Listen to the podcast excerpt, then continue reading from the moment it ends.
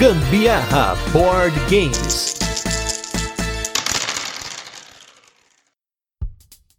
Fala galera, beleza? Aqui é Gustavo Lopes, Gambiarra Board Games. Hoje estamos aqui no nosso 19 dia de podcast, todo dia em agosto. Nosso desafio PEDA Podcast Everyday August que estamos aqui nessa especial de três anos do Gamer Board Games, vários especiais esse mês aí, mas esse aqui em específico, estamos aqui fazendo episódios diários sobre mecânicas. E hoje nós vamos falar sobre drafting, né? Essa forma de você selecionar componentes durante o jogo, geralmente cartas, mas vamos falar um pouquinho mais sobre isso. E só lembrando que para fazer esses episódios, estou aqui com Anderson Butileiro, designer do Rio 1808 do Airport Rush, jogos aí da Vem Pra Mesa Jogos, que veio aqui para trazer conhecimento para vocês. Falando sobre drafting, draft é um meio de você distribuir elementos, cartas ou qualquer peças, dados aos jogadores através de um processo de seleção ordenado. Geralmente, você seleciona alguma coisa e passa o restante. Uma implementação muito típica do drafting envolve cada jogador recebendo o mesmo número de cartas. Os jogadores selecionam uma ou mais, geralmente é uma carta, e passa a mão de cartas para a direita ou para a esquerda. Isso continua até que todas as cartas sejam selecionadas ou então, dependendo da quantidade de cartas cartas, algumas vão ser descartadas.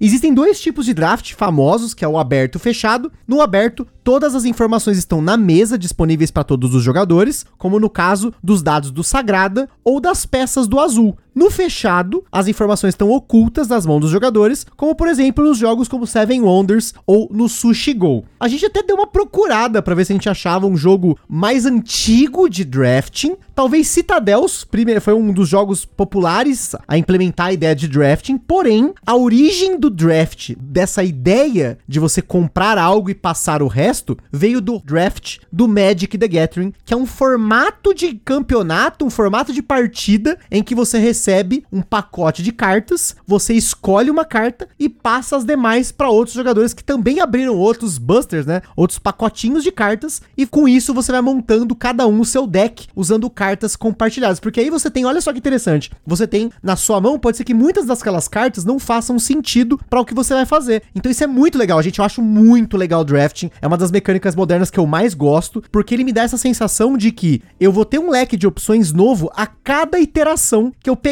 uma mão de cartas, ou uma série de dados, ou mesmo peças, ou saquinho, tirar do saquinho, sei lá. Eu sempre tenho essa sensação muito legal. E eu acho que nos jogos modernos também é uma mecânica que geralmente é muito usada. É, ela é uma mecânica que também é versátil, né? É, a gente já falou de algumas mecânicas versáteis por aqui, e ela também é versátil no sentido de que você pode usar vários componentes diferentes nela, né? Claro que os mais populares são os de cartas, né? Como o Gustavo falou, por exemplo, Seven Wonders. O Ilha dos Gatos também usa mecânica com cartas, né? De você também selecionar cartas passar as outras para frente. O It's a Wonderful World também é um jogo que saiu no Brasil que também usa essa mecânica com cartas, mas a gente tem outras possibilidades, como os dados no Sagrada, né? Que são rolados e cada jogador vai escolhendo por sua vez, até num sistema que é legalzinho, né? De ir voltar e assim vai. No azul tem aquela ideia de que você seleciona o que você quer e joga o resto pro meio, e aí vai ficar mais caro, entre aspas, né? Pegar as que estão no meio. A gente tem jogos como o Calico, que também saiu do Brasil, em que você tem limitado a quantidade de peças que tem na, no, na mesa, né? Então você sempre tem peças na mesa, você vai pegar uma para sua mão, aí você tem duas na mão,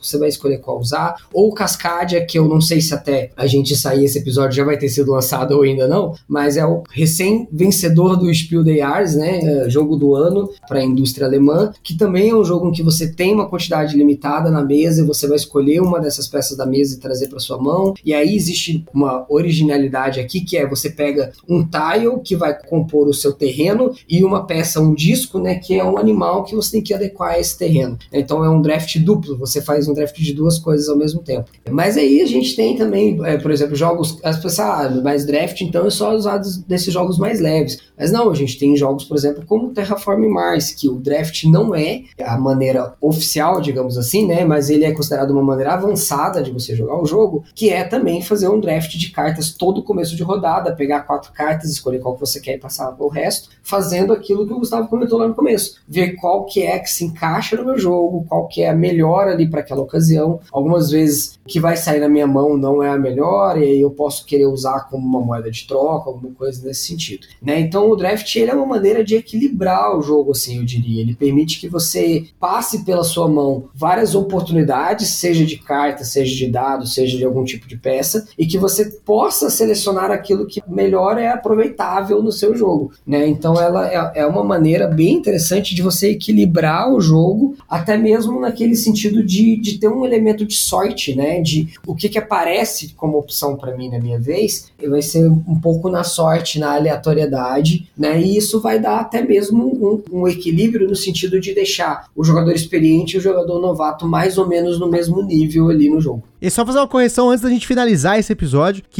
o formato que eu comentei na verdade é o Booster Draft, porque o original, o Rochester Draft, ele é mais o draft aberto. Você abria um pacote de cartas, colocava as cartas na mesa e as pessoas tinham tempo para poder olhar essas cartas e aí em ordem de turno, né, em uma ordem pré-programada, vamos dizer assim, as pessoas iam pegando as cartas para poder construir seus decks até que todos aí os busters sejam abertos. A única diferença entre o Rochester Draft e o Booster Draft é que o Rochester Draft, ele é aberto e o Booster Draft é fechado. Então olha só, temos os dois exemplos aí no jogo do famosíssimo Richard Garfield, que é o Magic the Gathering.